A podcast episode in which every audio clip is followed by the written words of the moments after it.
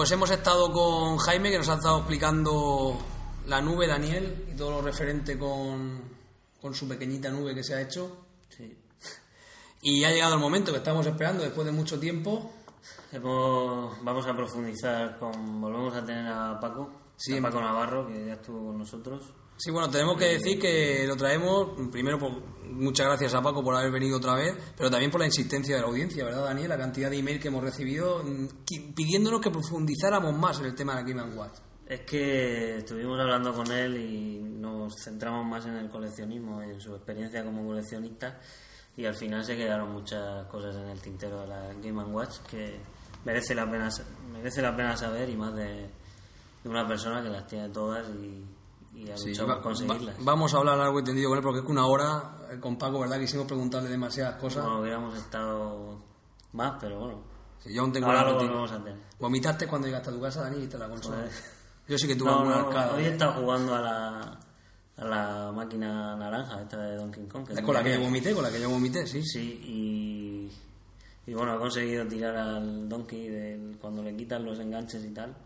Pero he visto que la gente se hace 4.000 puntos y 4.000 puntos, pero eso va de punto en punto, ¿no? sí, pues, por eso he visto que hay que, hay que, hay que estar muy puesto para Hay que decirle puntuar a, tanto. a las empresas que pongan el control de, de internet ya, ¿eh? Y que por favor dejen de. Porque muchas horas de oficina se perderán en esas máquinas, ¿no? Ahora le preguntaré a Paco Bueno, no vamos- cómo, cómo la ve adictiva. No vamos a perder más tiempo. Paco, buenas noches. Hola, buenas noches. Bueno, noches, tardes o la hora que sea para la gente que escuche todo el podcast, Paco, que tú ya sabes que no es la radio, que no se emite en directo. Bueno, por la hora que es es más bien noche. Sí, estamos grabando de noche. Oye, el otro día conseguiste llegar a tu casa con, con toda la Game Watch. No, me las llevé en parte igual que las traje. no te atracaron ni tuviste momentos de tensión ni nada de eso. No, piensa que la gente de a pie, de la calle, no sabe que llevas en la bolsa. entonces Y aquí es un sitio tranquilo, o sea, puedes ir a cualquier parte sin Sí, problema. eso es verdad. No creo que los ladrones se, se emocionaran por ver que, Yo creo que, eran una- unas no, maquinitas. Yo creo que cualquier gitano a los que pudiéramos tener miedo, cualquier persona, no gitana solo, sino de, de mal aspecto, yo creo que cuando nos viera la bolsa llena de máquinas de los años 80 no sabría, ¿verdad, Paco, valorar qué es lo que teníamos entre manos, ¿no? No las tiraría a la cabeza por lo antiguas que son. Diría, darnos, una Play o algo nuevo, Bueno, a lo ¿no? mejor es, Claro. un, es un botín de, de, de- de miles de euros, ¿no? De, de muchos miles de euros. Hombre, por precio sí, pero realmente si las miras dices, ¿y con esto a dónde vas? Bueno, pues vamos a aprovechar que estás con nosotros para, para hablar más de estas maquinitas que nos acompañaron en nuestra infancia. Eh, son 50, bueno, son 60, ¿no, Paco? Eh, he leído que eran 59 y, y hay una más que nos explicaste en el en el- la entrevista, ¿no? La japonesa esta de que quedaban en un gran premio. Era un gran premio de. Fórmula 1. Sí, O bueno, sea, tú- realmente... Perdona, perdona. ¿Tú tenías conocimiento de eso antes de empezar con tu sesión? ¿O eran 59 y a mitad te encontraste que había una más? ¿O cómo, Bueno, cómo conforme de empecé a, a- a buscarlas, iba aprendiendo. Ajá. Conocía gente que te iba, me iba enseñando eh, aspectos y diferencias entre una máquina y otra. Entonces, eh, digamos, a mitad de colección es cuando realmente di con un foro, con un grupo muy importante europeo, que bueno, me abrió las puertas y realmente vi que eran 59 comerciales y una que no se vendía al público, no la podías comprar en, en ninguna tienda. Esa fue la de Mario, la de la que hemos hablado, que era la, más cara, la más difícil, porque era un número muy limitado y solamente se entregaban en un gran premio de Fórmula 1 en, en Japón. Y a gente que había comprado la entrada de tribuna. O sea, piensa 100 maquinitas como mucho, eh, porque realmente nadie sabe a ciencia cierta cuán- cuál es la cantidad. Esa era la más difícil y sobre todo conseguirla completa. Como ya dije en la entrevista anterior, eh, piensa que un forozo de la Fórmula 1 le entregan ese obsequio y a lo mejor la guarda en un cajón y le da lo mismo el- el la nota informativa que llevaba, el papel o el envoltorio, coge, lo tira y se queda con la, la cajita de plástico que llevaba. Por eso la hace todavía más, más complicada. Es la más cara, de hecho. ¿Cuánto puedes estar hablando esa máquina, Paco, hoy en día?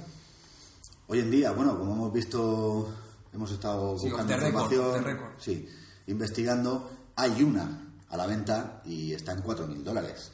Eh, Completa. Cuando hablas una, hablas Paco Siempre, siempre de completo. de caja original, Siempre, con papel, con... Con todo lo que podía adquirir de la máquina en ese momento. O sea, su caja, su plástico, sus pilas, las pegantinitas que se ponían en la tapa de las pilas para que no la perdieras, y una nota informativa que llevaba, con un- una funda de plástico y demás. Siempre que hablo, hablo de máquinas completas. Es que es importante hacer este matiz a nuestra audiencia, porque claro, yo escuchando el podcast con, después una vez que lo hayamos grabado con Paco, dije, ya busca yo también problema ahí, pero es que Paco tiene razón, o sea, cuesta mucho encontrar la máquina completa.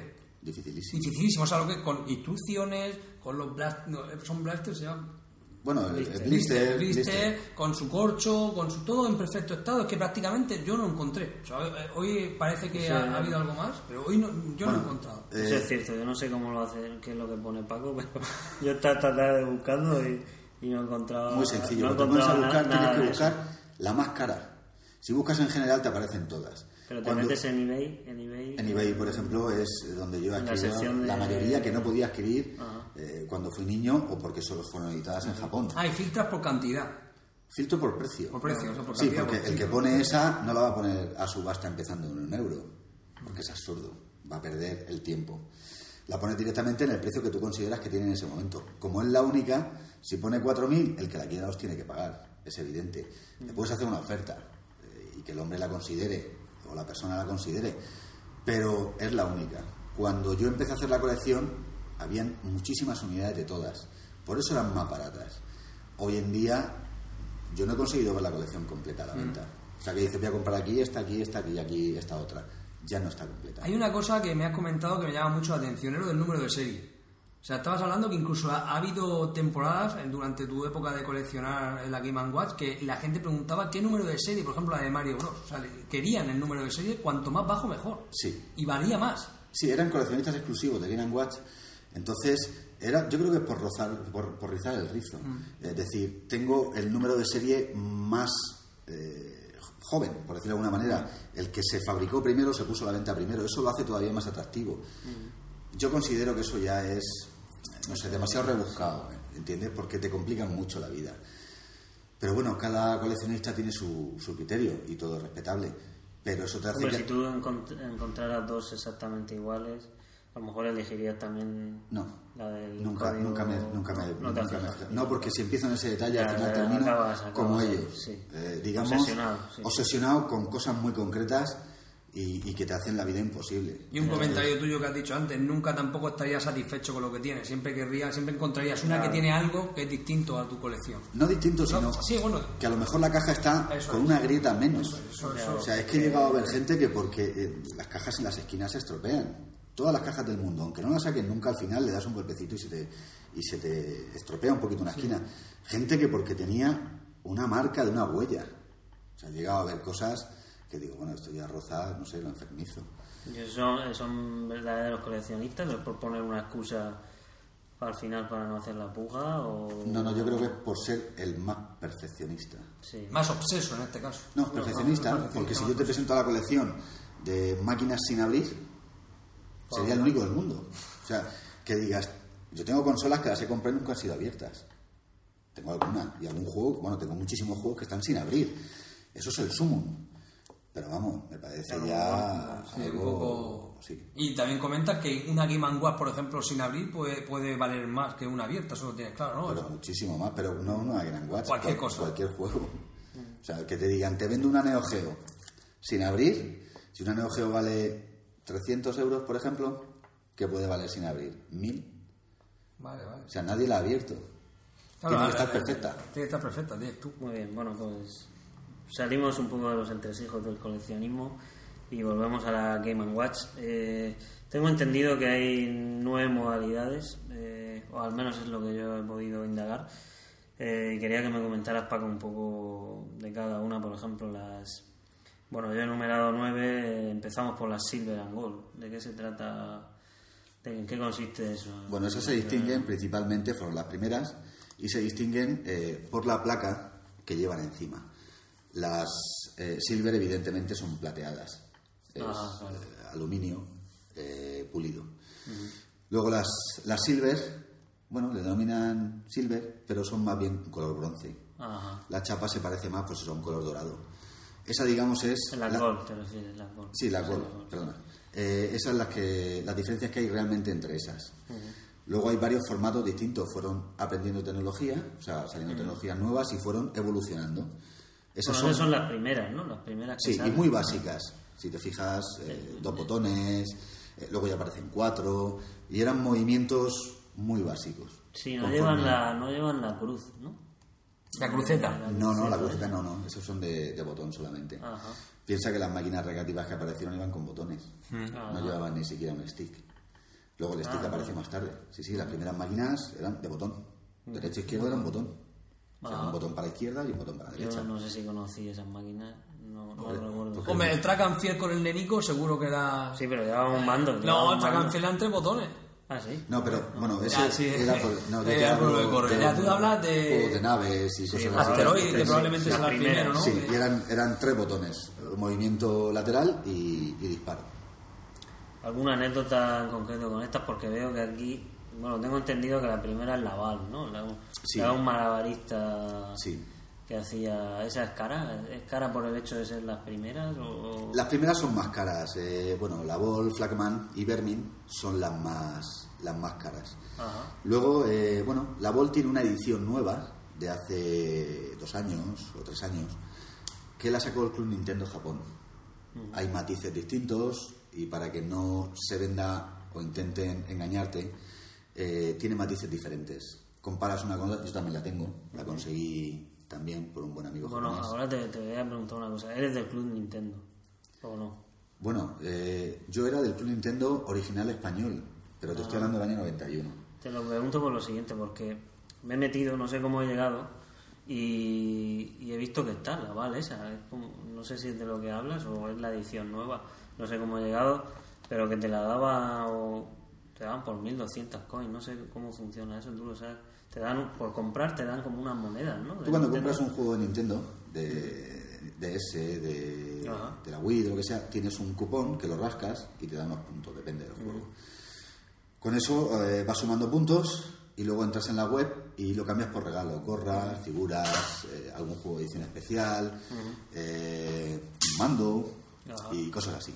En este caso, yo la tengo de la versión japonesa, porque me parecía más idóneo, porque la máquina esa solamente salió en Japón. Y por eso me decanté por la versión japonesa, no por, nunca por la europea. Entonces tengo las dos originales japonesas. La original del año 81, 80 y la que salió en el 2010, 2009 aproximadamente. ¿Cuánto puede estar estas máquinas, Paco, en precio más o menos? La, la Silver and Gold, ¿en cuánto- ¿de cuánto puede estar hablando más o menos? Bueno, lo normal es la Ball, por ejemplo, 1500, 2000. 1500. Sí. Eh, Hombre, Flagman si y en el, Vermin si en el igual. esto te, te costaba 1200 Coin. te la dan con 1200 coins oye y no sé si te dan por comprarla eso, esas monedas o te cuesta eso como regalo tienes que tener No, tienes que sumar Tienes que sumar los los coins, mil- las los monedas. 1200. Pero no sé, no sé lo que lleva cada juego, porque la verdad es que pues te compras un juego de ahora y creo que te dan 10 o 12 o 20 coins, Claro. no lo sé entonces para reunir 1200 Hombre, tú piensas que si te dieran, por ejemplo, 100 o 200 coins o puntos Claro, por cada juego que compras, ellos tendrían que fabricar millones de, de maquinitas de esas. Claro. Y el efecto no es ese. Ellos lo que quieren es crear es el efecto deseo. O sea, te cuesta llegar, no es imposible, pero tienes que comprar Pero tiene que mucho. estar muchos años y comprar mucho No, comprar muchos juegos. comprar muchos juegos. Comprar muchos juegos, o accesorios, depende, o consolas. porque También te dan puntos, Sí, ¿no? sí, Con- sí. Bueno, después de estas Silver and Gold, con las que se inician, sacan las widescreen, que son 18, tengo entendido. Esas son las que ya aparecen en el mercado americano y europeo, cuando descubren Ah. Que el invento funciona. Ah. O sea, prácticamente no hay videojuegos y, y bueno, y esas realmente son las que ya se pueden comprar directamente en aquellos años y ahora con más facilidad. Por eso tienen algunas un precio más barato. Tienen la pantalla más grande, ¿no? Sí, es un poquito más grande. Algunas añaden tres o cuatro botones de movimiento. hay- cosas así. Dos, que ya empiezan, no, tres, que ya empiezan con cruceta. Con la Ah. cruceta. Pero la cruceta sigue siendo no como la, la original que conocemos ahora en Nintendo, que es una pieza de plástico de Una una, cruz, pieza. sí, claro. Eran cuatro Botones formando una cruz. botones de goma blandita formando, formando la cruz. Esa goma, Paco, yo recuerdo cuando era pequeño que saltaba con facilidad. O sea, no, no era de muy buena calidad esa goma. Son delicadas. ¿Tú, gente- tú las sí. máquinas delicadas o duras? No, pues yo tengo recuerdo que hasta la mordían. Recuerdo yo en el colegio. sí. No, pero Sí. sabes la salvajada que, que claro, niños en el colegio. Claro, yo recuerdo los botones mordidos. Jugar a esas máquinas con botones mordidos. Sí, bueno, Las envidias y- rayadas, esto es como todo. eh, no te sale bien la partida y ya sabes lo que le hacías. Oye, ¿Cómo está tu iPad por tus hijos? Tus hijos no. Ya, ya, ya, ya comentaremos. En el episodio 11 tenemos previsto, no, no adelantemos, pero tenemos previsto una, una largo y tendido hablar de eso. De estas, de estas máquinas, de la widescreen, las más caras y más difíciles son Chef y Egg. ¿Por? ¿Por qué? Quizás seguramente por menos tirada, porque evidentemente la de Mario's Cement y las de Donkey Kong, el Balloon Fight, eh, el Mario, el Fire Attack, eran más aceptadas. Ajá, Eran más vale. aceptadas. Eh, Claro, un cocinero, pues no. No, de no hecho, de la EG y la Chef, el funcionamiento es el mismo, prácticamente es la misma máquina, cambian, cambian el, el dibujo. Eh, lo único que tenían de pega estas máquinas es que era con el uso, iban perdiendo calidad de imagen. El LCD, ¿no? Se, Sí, se va, se va se desgastando. Entonces, hay máquinas que a lo mejor hay gente que piensa, ¿le faltan las pilas? No, es que iban perdiendo Da la sensación esa de flojo, ¿no? que, la piel- sí, que se iban haciendo más transparente. En vez del color tan intenso en negro, se iba haciendo más transparente. Eso es un problema que adolecía a todas las máquinas de ese tipo. Eh, Era una tecnología muy nueva. De hecho, bueno, hoy en día una LCD, con el tiempo, un monitor, una televisión, va perdiendo calidad de imagen. También pierde calidad. Una televisión de tubo. Pero ella menos, la televisión de tubo la pierde menos. Eran diseños más bonitos, ya empiezan a desaparecer el, el dorado y ya empiezan con colores. ¿Y las cajas? ¿Las cajas de estas Habían- son más bonitas que las que las Silver and Gold o son iguales o son Bueno, parecidas, son similares porque las Silver iban con cajas plateadas y la Gold con ja- cajas doradas. Lo que pasa que cuando empezaron a salir las consolas, ya eh, la Nintendo 8 bits, la NES y esas cosas, estas, estas maquinitas pasaron al olvido. Entonces lo que hicieron fueron er- reediciones de las cajas. Ah, y se llamaban Pocket más- La- Hacían la caja más atractiva. En vez de ser limitarse al color plata y al color sí, dorado, ya tiene una ilustración. ya tenía ilustración Más grande, ¿no? sí, cómica y, y más llamativa. Pero bueno, eh, la esencia de la máquina era la misma, la máquina era exactamente igual. Mm. Es curioso porque estoy viendo aquí los, los títulos y veo que hay Snoopy, hay Mario, hay, hay lo, que, lo que estáis hablando, hay de, de Mickey Mouse. Bueno, hay, hay personajes, ¿verdad? De tienen 40 años, los 30 derechos de años. Disney. Claro, eso te iba a decir. Sí, los- ya. ¿qué pasa? ¿Tenía los, los Nintendo los derechos de Disney o negociaban con Yo no ellos? sé si he leído, he leído algo de que. mm, bueno, me falla la memoria, pero en algún país tuvieron problemas con los derechos de Disney y, Rusia 1. y, era- y serían más difíciles de conseguir. Ah, la Guerra Fría, Fría. claro, claro. De hecho, eh, la EG eh, sale un lobo. Esa fue modificada. Esa, sí. Y bueno, yo tengo una versión de. Tengo dos. Dos máquinas rusas. Son unas copias exactas. Las cajas son de peor calidad. Y, y el corcho. No iban en corcho, iban en cartón. Y por los temas de la Guerra Fría, y era un país comunista, la rivalidad que había entre Estados Unidos y Rusia, no se podían comercializar. Entonces buscaron una alternativa. Luego los rusos empezaron a fabricar las suyas. Es una colección de, de Game Watch rusa, digamos, ¿no? De- Bueno, esas son muy difíciles porque el problema de conseguirlas por internet es sobre todo el idioma. idioma ruso. Porque tú te puedas entender más o menos con un alemán o con un inglés. Pero el lenguaje con un ruso, la escritura con un ruso es diferente, es totalmente distinta. Es muy difícil. Es como eh, el estereotipo que todo el mundo que en Japón piensa que hablan inglés. ¿no? Eh, contados con una mano. O sea, yo he podido conseguir muchas cosas de Japón porque eh, conseguí un- una buena amistad.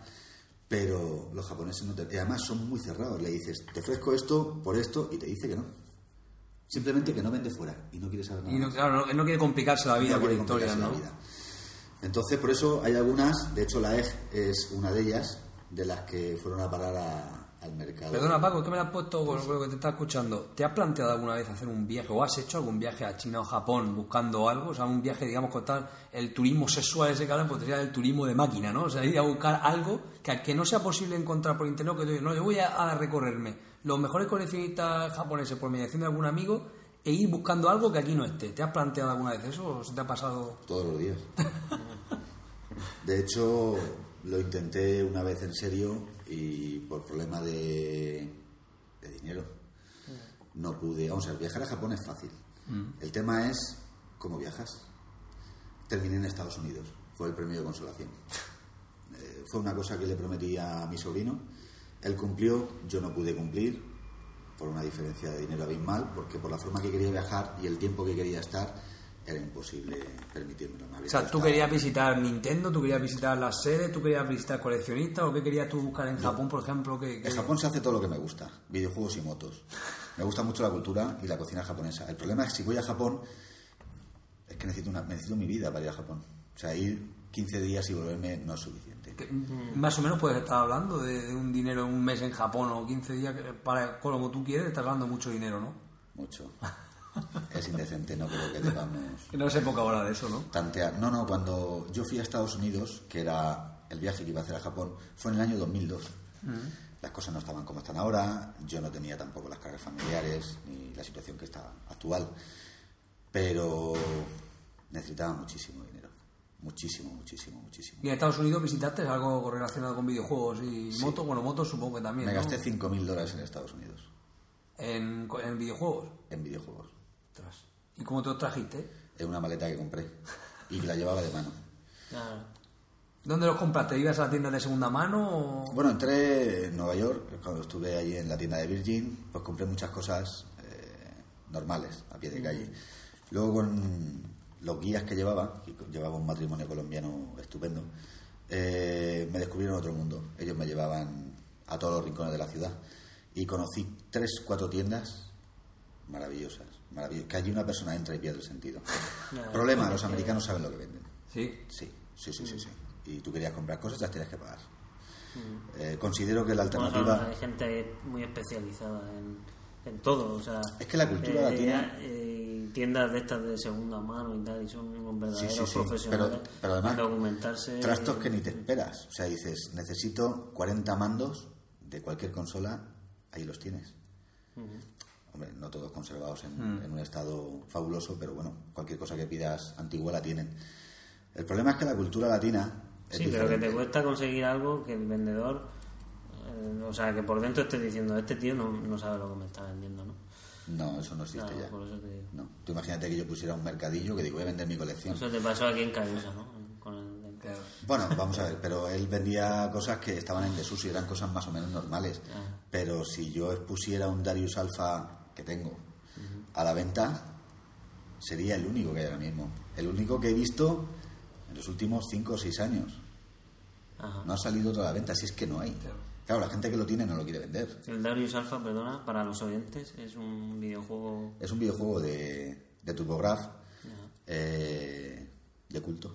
No, yo tengo que decir que cuando oí el, el podcast y me puse a buscar, era- estaba en el top 10 de los videojuegos más, más costosos de conseguir. Quizás es lo que hablábamos, Dani, que tú y yo a lo mejor nos dicen ese título, un Magical Chase o cualquier título de eso, y dices, pues vale, pues sí, bueno, luego ves realmente la importancia que tiene. Bueno, vale, volvemos a la a la, que nos hemos en vuelto la por- Screen hacen la pantalla más grande y entonces ya se quedan con ánimo de más pantalla y sacan las multi-screen, que, que, son unas, que son las que se abren, que tienen dos pantallas, ¿no? Bueno, yo creo que eso era la evolución lógica.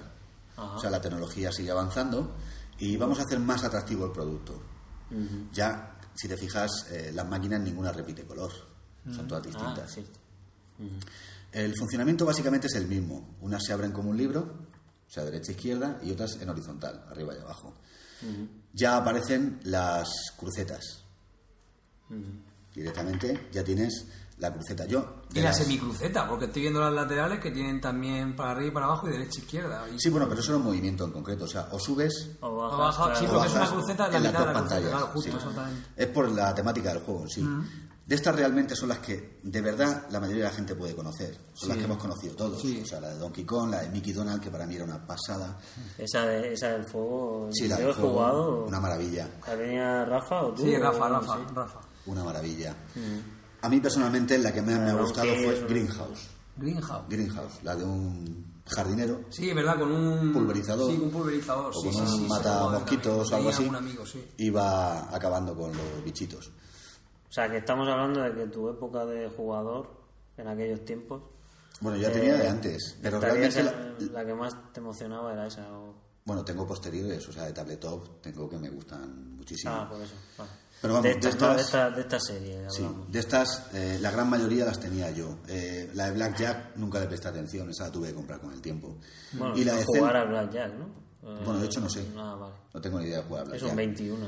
Y la de Zelda, que era la última, esa no, no la llevo a jugar nunca.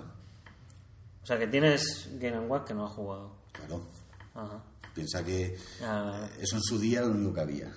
Como era lo único que había, tenías que jugar a eso. Hoy en día, con la tecnología de Play 3, de Xbox, eh, de Vita, de 3DS, Pues Eso es una pregunta que yo quería hacerte, Paco. Eh, ¿Tú consideras que, vamos a ver, puede ser para un amante de los videojuegos interesante todavía la Game Watch, divertidas, adictivas, o eso ya es una nostalgia, algo de eruditos. es algo, una nostalgia que es simplemente nostalgia? Nostalgia erudita. Es decir, tú la puedes tener alguien ahora en sus manos, las descubra y las disfruta. Mm, No lo sé, yo desde mi punto de vista y viendo a mi hijo, que tiene 7 años, no le presta atención a ninguna. No, ¿verdad? Él Eh, juega a la Play. Ahí está, Play. eso, eso es la pregunta que yo te quería hacer. ¿Por qué no consideras que hoy en día he recibido muchos input? Me explico. Antiguamente mi vida me la pasaba pegado al cristal del Bazar Ceuta.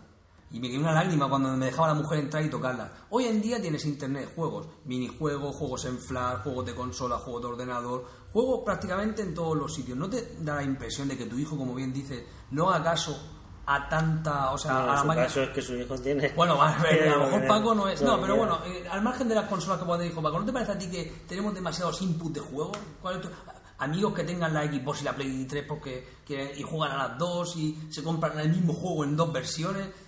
Ante todo este input, aunque la economía está más difícil hoy en día, como has dicho, pero ante todo este, ¿cuál es tu opinión? ¿Recibió muchos inputs? ¿Crees que no? ¿Crees que por eso se valora menos hoy en día? Yo creo que está. Es muy sencillo. Eso lo enciendes hoy en día a un muchacho y le parece aburrido.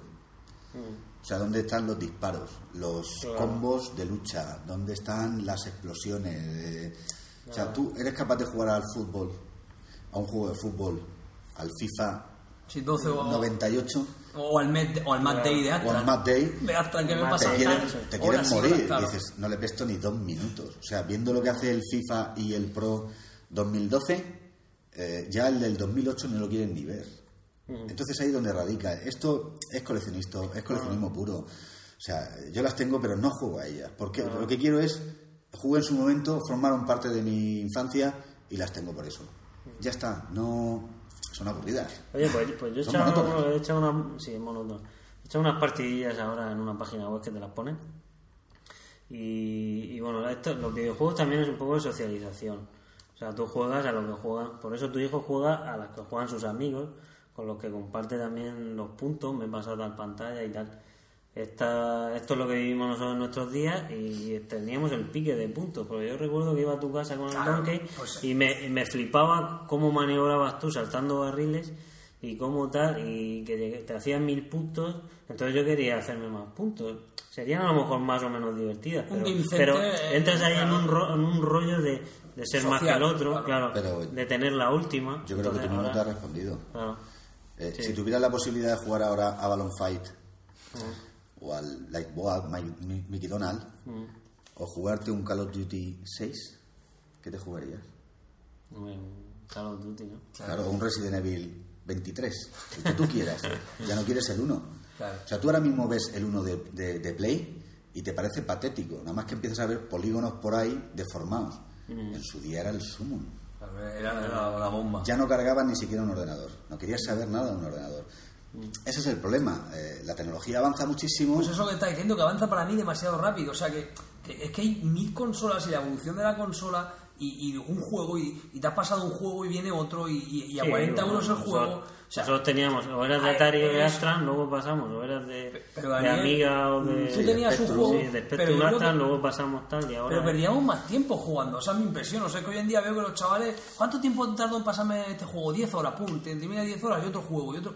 Sea, Hombre, veo se que hay meten en demasiado, internet. Claro. Yo tenía que esperar al mes, Eso leerme es. la micromanía, Eso es. juntarme con tal que me lo explicara. Oye, ¿cómo Ahora- te, cómo te pasabas aquella fase? Ahora ya, que- ya- a, ya- a menos que lo pongas en Google, te sale. No lo sé, Paco, ¿qué opinión tienes tú de esto? Pues es, Se pierde un poco es muy también. sencilla, si es que ese es el problema. Vamos a ver. Otra de las cosas principales es que hoy en día todo el mundo accede a la tecnología. Antes no. Antes la respuesta era, ya vendrán los Reyes Magos. Y estábamos hablando que acaban de pasar hace una semana. Y tú no tenías máquina y se acabó, no había discusión posible. Ahora a tu hijo le dices, no te preocupes, y vas y se la compras. O tú mismo te das el capricho, ¿no? Antes era, no todo el mundo, jugábamos mucho en la calle, entonces prestarle atención, esto es, el resumen es, desaparecieron los recreativos. ¿Por qué? Porque aparecieron las consolas en las casas. Claro, pero aparte Paco, no yo recuerdo sacar mi máquina y llevarla a social, como dice Dani, a los del barrio, e intercambiármela porque él tenía el Popeye, yo tenía el Snoopy, él jugaba a la mía, yo jugaba al bote en la calle, también se Pero producía. ¿cuántas máquinas tenías? Claro, una, Una, o dos, ya está. Cuando ya tenías dos meses una máquina, estabas cansadísimo de ella. Claro, si el tema estaba que si tu vecino tenía, por ejemplo, la naranja de Donkey Kong, pues yo decía, voy a comprarme la marrón de Donkey Kong 2 y luego nos la intercambiamos, ¿no? Era un poco también la socialización de... Pero, Paco, teníamos una. Una, máximo dos. Es que valía un No disparate. podías aquello. acceder a más. ¿Qué valía? ¿Te acuerdas tú lo que valía una Game Watch esta en su tiempo? ¿5.000 pesetas? ¿4.000 pesetas? Me ¿6.000 acuerdo. pesetas? Tengo algunas de 2.600. Porque cuando 2.600. estuve guardando me di, me di cuenta que alguna lleva precio, 2.600 pesetas. Pero vamos, en aquel momento... Año 86, 87, Era 80 y pico. ¿Qué- ¿Cuánto podría ganar un padre de familia? En el 60, 86, 70, Yo creo que 40 o 50 40, 50 mil pesetas. Sí. Que Eran caprichos... Eran caprichos. Tenían que O sea, conseguir un ordenador de un, de un mes. en aquellos años era literalmente imposible. Bueno, si mi podías padre, contar... claro, se financiaba. Hombre, el Astra, el Astra creo que, que ha- que ha terminado mi padre de pagarlo este año. Yo se lo saco a 200 mensualidades. Que valían, valían un disparate. 59.900 le costó a mi padre y hoy en día soy, consciente de lo que le costó a aquel hombre Bueno. por saco que dio el ordenador y lo que Esta, esta multiscreen de pantalla doble, ¿tú recuerdas? Bueno, eran, eran accesibles todas, todas la- los modelos, o por aquí. Sí, en este caso... Sí, las podías ir al corte inglés y encontrar. Sí, estas ya estaban todas en el mercado. O sea, estas se podían conseguir perfectamente en Europa y en Estados Unidos. No había dificultad. Quizás las más difíciles de ahí, o las más caras, eran Lifeboat, eh, Mario Bros. y Rain Shower. No me preguntes por qué. Realmente a lo mejor eran más sosas o te llamaba más la atención las de Donkey Kong, que eran fundamentales y estaban en todas las colecciones, igual que la de Mickey Donald. La de Oil Panic también estaba bien. Y la última que apareció fue la de, la de Zelda. Esa máquina no es cara. Y la, digamos, más corriente es la Blackjack. Porque a un niño, ¿cómo le presentas claro. un Blackjack? Ya, es que- El niño es absurdo. Por eso yo creo que esa es, de hecho, de todas es la más barata. La Y muy fácil de conseguir. Yo cuando era pequeño recuerdo que las laterales, las que se abren para el lado como un libro, a mí me, me resultaban más difíciles de jugar y de seguir con la vista que las de arriba abajo. No sé por qué estaba acostumbrado o porque, no sé, tener que estar mirando de derecha a izquierda me era más incómodo que de arriba abajo. No sé si hay algún estudio referente a eso. Pues mira, quizás en eso tengas razón. ¿eh? Sí, no lo sé, no, Sí, me daba... es más no. sencillo arriba y abajo. A lo mejor la costumbre, es que no lo sé, no que lo derecha e izquierda, sí. Me da muy incómodo tener que estar mirando de izquierda. Si me hago arriba abajo era algo como más... No, quizás en eso tengas, tengas toda la razón. Eran más. Aparte que eran más atractivas, porque casi todas eran de Donkey Claro, y. Mario. Y entonces eran más. Bueno, luego dan un salto a las tabletops, que eso ya se parecen, son como unas pequeñas maquinitas recreativas, ¿no? Con su joystick y todo. Habían cuatro. Y color, Y color. Y color, ¿no? que ya empieza a aparecer el color. Esta cuando le da el sol, Paco, no, no se podría jugar, ¿verdad? O sí. Si esto lo ponía ahí al sol... Hombre, una tabletón no la sacabas a la calle así como así, porque es un cacharrito grande. Luego consumían muchas pilas. Sí, Bueno, ¿verdad? Pilas gordas Sí, ya, sí, ¿o esas ya llevaban las pilas más grandes y consumían muchas. Eh, yo, de hecho, originales tuve eh, Donkey Kong, Mario Zemen y Popeye. La Snoopy, la Snoopy no la compré en su momento, la tuve que comprar ya cuando fui ya Ajá. adulto, por decirlo de alguna manera.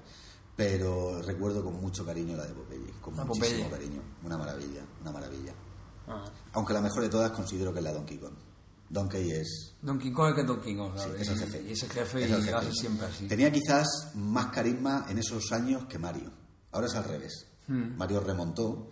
eh, porque Nintendo ha tenido la suerte de que todos los personajes que ha sacado prácticamente, los que eran secundarios se han, se han vuelto principales. Porque Sí, porque Mario era un secundario que sacaban para la Kong, sí. Eh, luego Luigi también ha tenido sus videojuegos exclusivos, eh, al igual que Bowser. O eh, Wario. Wario. eh, bueno, Wario ya es.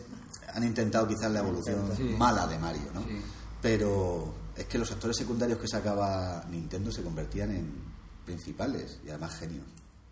Bueno, el Snoopy, ¿por qué no la tuviste? ¿Porque era de chicas o, o no? ¿O eso no...? Pues sinceramente no sé qué decirte. Seguramente sería porque me llamaba menos la atención.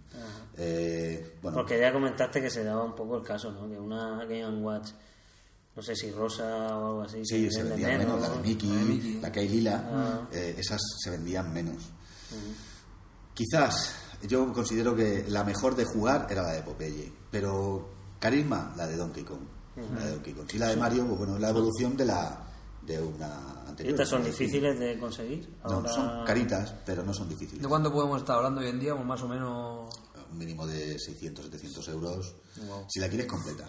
Porque llevaban un cartón especial que se y prácticamente... todo, ¿no? no, eso no llevaban Ah, corcho. no, no. Era una caja más grande, la metía dentro, Y era un cartón que y encajaba... un cartón que claro. encajaba con una forma específica en la pantalla, porque claro, son como una máquina arcade, llevan una inclinación en la pantalla. Y esas aparecen con stick. Tan chus- Cuando las trajiste, tengo que decir que cuando las trajiste el otro día, y dije, mira Paco, yo tengo la de Snoopy y tal, pero no, luego me di cuenta que no. Luego me di cuenta que no, yo, no, era, no era una tab screen, de esta era, era una panorama. Esa. Ah, la Yo, yo tuve la panorama, recuerdo a mi padre con mucha ilusión me la compró, pero a mí no me gustaba mucho. eh, Había unas notas musicales, creo recordar, con la de Sí, Snoopy, la. Snoopy, en la, Sí. todas las versiones de... Bueno, la anterior, no todas.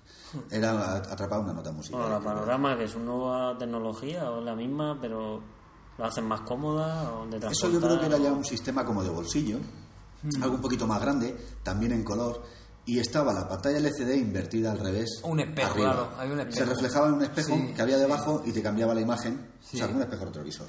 Y tú la veías en, en derecho, por decirlo de alguna manera. Son ¿Y todas eso muy que le daba profundidad o algo? ¿O, o por qué Lo hacía, entre comillas, como una 3D. Te hace como un Sin 3D. llegar a ser una 3D, pero te daba un, un efecto envolvente distinto. Sí, sí. al meterte ahí dentro, ¿no? Como... Era ¿Y muy ese- ¿Es el bonita, sí. mismo juego? La máquina de Popeye era- es la ¿Son misma? Sí, es así. que La tabletop. Sí, bueno, hay más versiones, porque la de Mickey, por ejemplo, en este, en este caso es de las más raras. Y el juego es totalmente distinto. No ha habido. Andaba en un balón, creo recordar, en un balón de circo. Tenías que hacer malabarismos Ah. con unas cosas que, que caían. Y esa es la más cara de, La de las panoramas, la Mickey. De Mickey Mouse. La Mickey, sí. Tenía quizás menos Bueno, aceptación. esto por lo que has contado, ¿no? Era. Bueno, es una opinión personal, porque antes de esa yo me, me decantaría por Donkey Kong JR. eh, Mm. Es normal. ¿De cuánto está también, de cuánto podemos estar hablando esta hoy en día en el mercado? Estas sí que son caras. ¿Sí? Estas sí. Estas Bueno, que merezcan la pena. bonitas, ¿eh? La mayoría saltan los mil, los mil euros seguro. En condiciones. Siempre hablando de en condiciones. Sí, total, total. Completa y que. Sí, sí, la caja estamos hablando de que siempre con, en condiciones encima. Yo no sé qué, qué, qué pensar que la Super. Screen, es otro modelo con una super pantalla. Super color. No, esto es super color. Super color. Ah, super color. Hay dos. Eh, Hay dos. Eh, yo las encuentro, digamos, de todas las que no encajaban. Ajá. Utilizan unos juegos diferentes.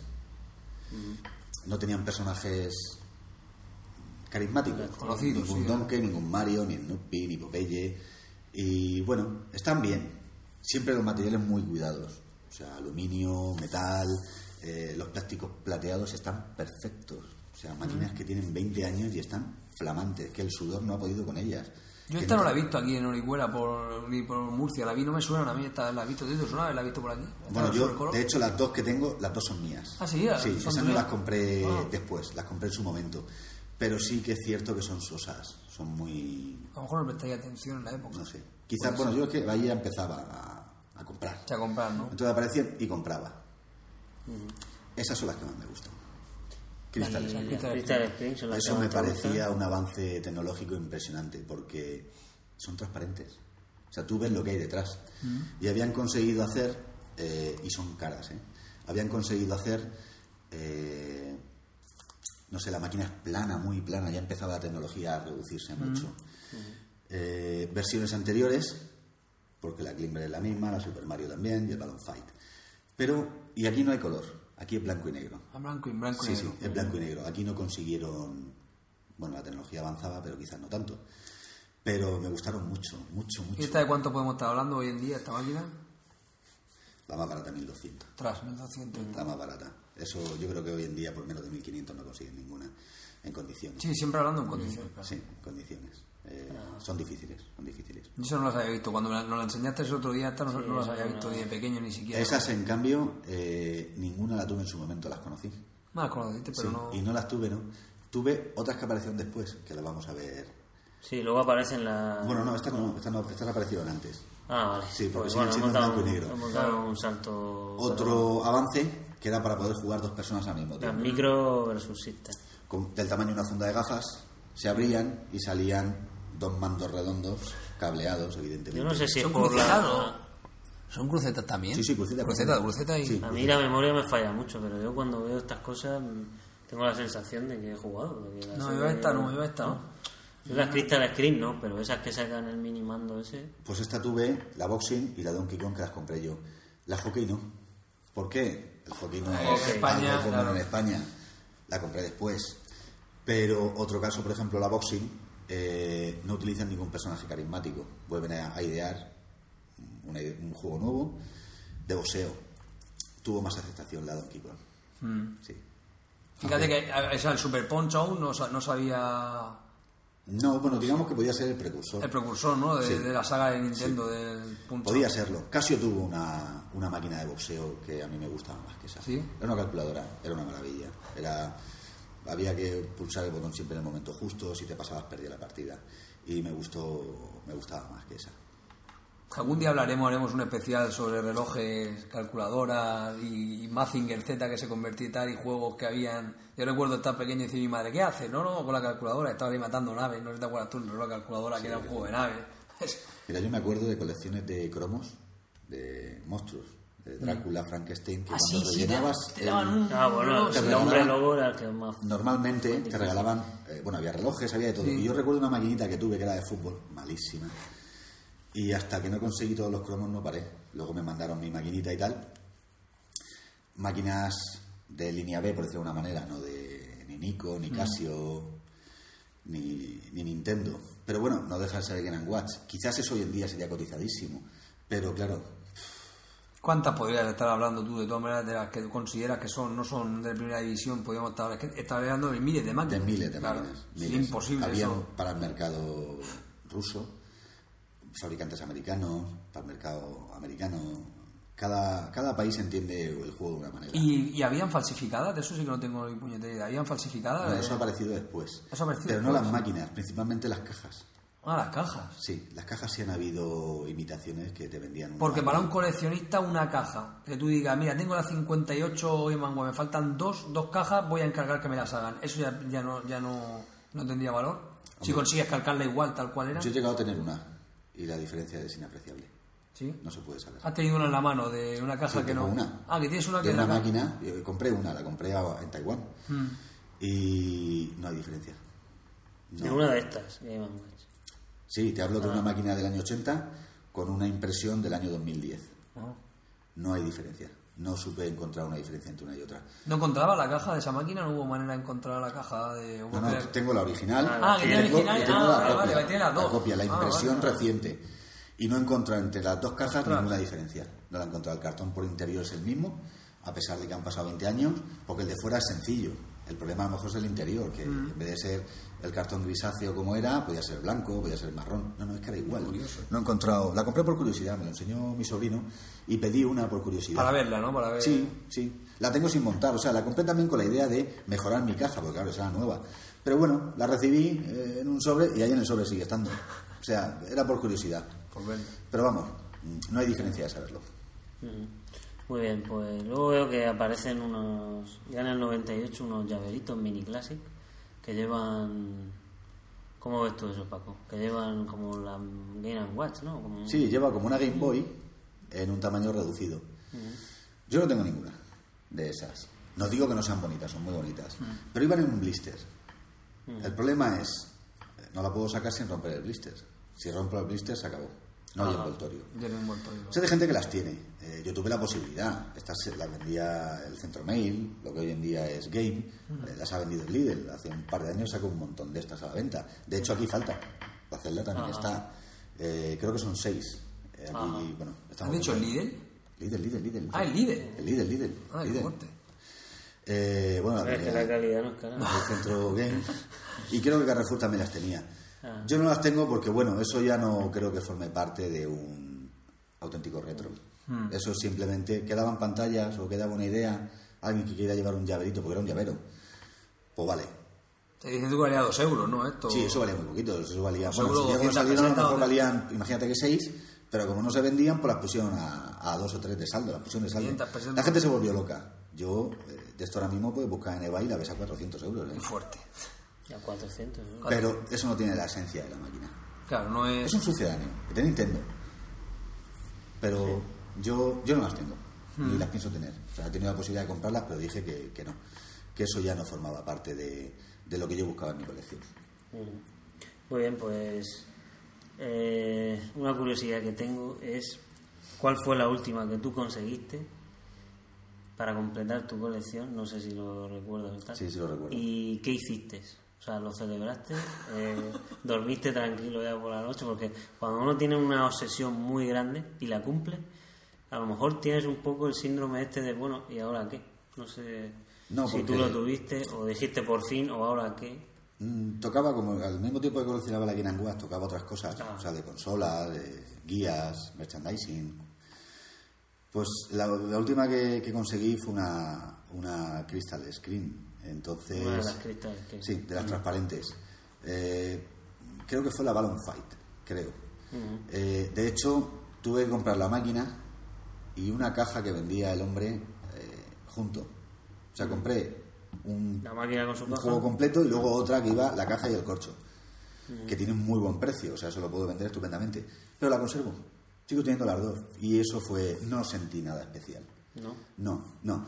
Como diciendo, bueno, he terminado, ahora ya puedo eh, dedicar dinero o tiempo a buscar cosas quizás menos complicadas. Yo me imagino a tu mujer diciéndole, cariño, he terminado ya la, la 60 Game One, vamos a cenar, ¿no? Y mirándote con una cara diciendo, ¿qué? tu mujer sabe lo que No, es una no hizo nada. Eh, o a no, lo mejor ni se, que lo, ni, ni se lo dijiste a nadie, ¿no? O, Eh, no, Creo- no, o bueno, lo pusiste en un foro o Mis algo. sobrinos, eh, bueno, en los foros que yo estaba involucrado. Por fin en grande o algo. Eh, bueno, iba marcando cada vez que, que adquiría una, que la tenía ya en mi poder, no que lo hubiera comprado, sino que la tenía que tener ya en mi poder y dado el visto Ah, bueno, bien. entonces la marcaba. Y bueno, sí que recuerdo que me felicitaron en, en el foro eh, y que fui el primer español, Mm, pero no hubo nada, nada especial, no, la verdad es que no. muy bien. Sí que quiero recalcar que en las mismas máquinas existen diferencias, depende del mercado. Existen las Triptronic, que es del mercado alemán, la JI-21, que eran del mercado francés. Al igual que luego la Pocket Side, que era eh, cambiar la caja. Son las mismas máquinas. Eh, si quieres empezar a hacer una colección, para que sepas que el mercado alemán sacaba unas en concreto, que en vez de poner Nintendo, ponía Triptronic. Y en el mercado francés sí que ponía Nintendo y JI-21, creo recordar. Y luego las Pocket Size. El tema, si lo quieres conseguir todo, todas las variaciones y tal, vas a terminar loco. Porque... el- Es imposible, ¿no? sobre todo las Pocket Size, porque era eh, viejos eh, stocks que quedaban que había que darle salida. Pues entonces, ¿qué hago? Le cambio la caja de impresión, la hago un poco más llamativa. ¿Qué pasa? Que si en vez de sacar eh, un millón de unidades habían mil, es dificilísimo. Eh, yo ese detalle ya no, no llegué a valorarlo, dije, porque si no, no pararía, seguiría estando en el mismo punto. Todavía coleccionando eh, 10 años, 20 ¿Mantienes años contacto eh, con gente que la tenga, eh, la colección? ¿Habéis intercambiado información de lo que le costó a él, lo que te costó a ti? de- ¿O simplemente eso tenéis vosotros, eh, digamos, un secretismo entre coleccionistas? ¿Cómo queda eso? Bueno, es que antes por disponer de más tiempo, pues sí pasaba más rato con gente, ¿no? Ahora mismo ya no mantengo ningún contacto, ya prácticamente como comenté anteriormente he terminado la colección de lo que quería retro y entonces ahora lo que adquiero es nuevo, ya no me no me involucro mucho más en eso. Tengo, bueno, hay gente que de vez en cuando me manda un email y me pide alguna- un consejo, alguna pregunta o algún mm, contacto que le pueda ¿Conoces a alguien que se esté coleccionando, esté empezando a coleccionárselas ahora? Le preguntaron hace tiempo, un, un muchacho me mandó un email. Eh, sobre todo quería comprarme una, pero le dije, pero vamos a ver. vamos. Ah, que te Y me pedía la EG, precisamente. Ah, la EG. Sí, sí. Y le dije que no, que no, que no. Esa máquina me costó mucho conseguirla. ¿Sí? ¿Dónde la conseguiste?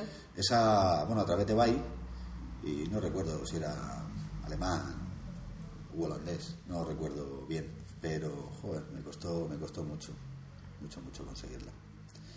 Pero bueno, es bonita, son bonitas, ahí están. No juega, ¿verdad, Paco, con eso? No, no, es que prácticamente no juega nada. No, no juega nada. No, no, no. eh, Los, los videojuegos terminan en el estante. Lo sigo haciendo, bueno, mi hijo sí. Mi hijo, mi hijo juega por mí. Pero Pero, bueno, destaparlas un poco y echar tampoco. están ahí. Bueno, ya dijiste que estaban... Cuando a lo mejor limpio las cajas. Entonces le doy un repaso. Le dedicas un poco de... Pero como te comenté la otra vez, estaban sin ver la luz, pues yo que sé, seis años lo menos. Sin ver la luz. Pero te ha despertado, te hemos despertado nosotros un poco la, la inquietud esta de volver a mirar el, cómo está el mercado. ¿O Eso sí que lo han mantenido. No, Echar sí. de vez en cuando. Lo he mantenido, lo que pasa porque que- uno, se- como comentaste, tus amigos sí que te lo habían valorado un poco. No sé si la colección entera, pero bueno. Tú sigues mirando a ver cómo anda esta Game Watch, si ha subido, si ha bajado, si tal. Sí, Eso solo, sí que lo solo mirar. Igual si aparece por curiosidad. eh, La dais 61, alta. ¿no? No, ¿Sería la posible 61 no lo sé, no lo sé. Bueno, yo de hecho. Puede ser que 61, exista alguna que... Porque tengo la segunda edición de la Val. Pero sí que miro juegos emblemáticos y cosas emblemáticas que tengo que son difíciles, por curiosidad, a ver cómo rondan, en qué estado No hay están. ninguna leyenda de, de, de esa Game Watch desconocida que... Bueno, que hay una puede- leyenda, pudiera existir, que hay una leyenda por ahí de una máquina que nunca se llegó a, a editar. Ajá. Pero yo creo que eso es una leyenda urbana. No, Sí que no tienen que haber casi ningún ingeniero ya de Nintendo de aquella época trabajando de ahí que nos pueda decir, ¿no? Que bueno, el precursor se mató en un accidente de coche. Y el, El que las el inventó. que las inventó se mató en un accidente de coche, lo dijimos en el primer episodio Sí, sí, que sí. dedicamos a la Game Watch. Y no sé, de todas las personas que ha quedado, claro, si de Game Boy para adelante, pues sí, un poco la evolución, pero lo que era eh, oriundamente la idea de la Game Watch, no sé si quedarán ingenieros en Japón que... yo creo que lo único que queda antiguo es Shigeru Miyamoto. Todo lo demás yo creo que eh, ya sabes que las grandes empresas cuando lanzas un producto o no das con el producto que ellos necesitan vas a la calle. De hecho ya sabéis que Nintendo era fabricante de naipes. Sí, eso lo ¿sabes? dijimos, de, de cartas, de cartas. sí, de Entonces cartas de- mira cómo ha evolucionado a convertirse, considero y creo que siempre será el, el- el jefe. O sea, haga lo que haga, Nintendo es Nintendo. O sea, Microsoft podrá intentar y hará muy buenas máquinas, igual que Sony. Pero Nintendo, no me lo tatúo porque me da corto. Pero para mí Nintendo, la mejor consola de la historia que es Super Nintendo. Ahora hace 20 años, ¿no? Ahora de la... No, era de 20 años, sí me he leído... ¿No ha hecho más? He leído aquí... eh, Yo tuve mi Super Nintendo, la No. tuve en el año 91. Pues lo, lo voy a mirar aquí ya que estoy. Pero no, no puede ser. Yo la tuve en el 91, estamos en el 2012, son 21. Pues mirando, preparando así un poco la entrevista, lo he visto esta mañana. No sé dónde ha sido. Yo creo que ha sido aquí. Bueno, ¿de qué habláis? Pues me parece que están equivocados. Ahí. Aquí está, ¿no? A la, la NES, la Super NES cumple 20 años en Europa. En Europa, será. Sí, Yo que digo, lo he leído esta mañana, digo, así viendo, viendo cosas para la entrevista, he visto, he visto esta noticia. Y yo tengo que preguntarle a Paco si es así o no, porque yo digo, ya han pasado 20 años. Hombre, yo no quiero ser más Más vista que el Papa, ¿no? Efectivamente, pero. Esa tú dices que es la 92 mejor. Sí, La esa es la mejor consola. Al decirlo, digo, Dice que, sale el 11, que salió el 11 de abril del 92. En el 92 yo estaba en la mili. Y, y yo antes de irme a la mili la tenía. Y yo me fui en febrero del año 92 a la mili. Así que, no sé, hay un problema de. Nada, le mandaremos a Enrique García de Station, le mandaremos un email y le diremos que pensando como La pollo. tuve la Navidad anterior. Sí. Sí, me la regaló mi mujer. Y es más, son fechas que no fallan. Que no te olvidas, Me compré en julio mi primera moto grande, que cuando tenía 18 años. Entonces son fechas que no, que no me fallan. Y yo en Navidad tenía una Super Nintendo. Con el Street Fighter y el Super Mario Land. Pasas tres horas jugando a esta consola entonces. Horrores. Horrores de horas. Horrores. Y a uno de los juegos Mira, que más le aquí se han equivocado, es Junpei Yokoi. Y han puesto Yokoi. Bueno. Bueno, también yo- habrá algún error. Ya te digo que me guío, me guío por eso, porque recuerdo que la disfruté un poquito, me fui a la mili y la retomé, yo terminé la mili en noviembre y la volví a retomar en la siguiente Navidad, que fue cuando conocí a Víctor y toda esta gente que me accedieron al mundo de... ¿Y esa, esa vuelves a jugar a ella alguna o No, pero la tengo mucho, con mucho cariño, la modifiqué, le puse 60 hercios, le puse, puedo usar juegos americanos y japoneses y, y europeos en la misma ranura, Eh, lleva luces de LEDs, eh, la mía es de color granate, ¿En cuánto puede estar hoy en día una consola, una Super Nintendo? nada, Eso que no- merezca la pena, que esté en buenas condiciones, vale 100 euros. 100 euros, ¿no? Sí, sí, mi sobrino ha conseguido hace poquito una y estaba en buenas condiciones, le costó 70. creo. Él juega al Donkey Kong Country y demás, ¿no? Que ese también fue, fue famoso. Él no los conoció porque es más joven, Claro. pero fíjate, quiso tener la, la consola y se la compró. Bueno, pues ya nos hemos salido Sí, un poco de Game Watch. Con Paco pero que es yo fácil espero que, que, la, audi- que la audiencia le haya, le haya gustado esta... Bueno, que hemos profundizado más en, en la Game Watch. Si con esto ya terminaremos ya el tema de Game Sí, Watch, porque ya yo creo que hemos...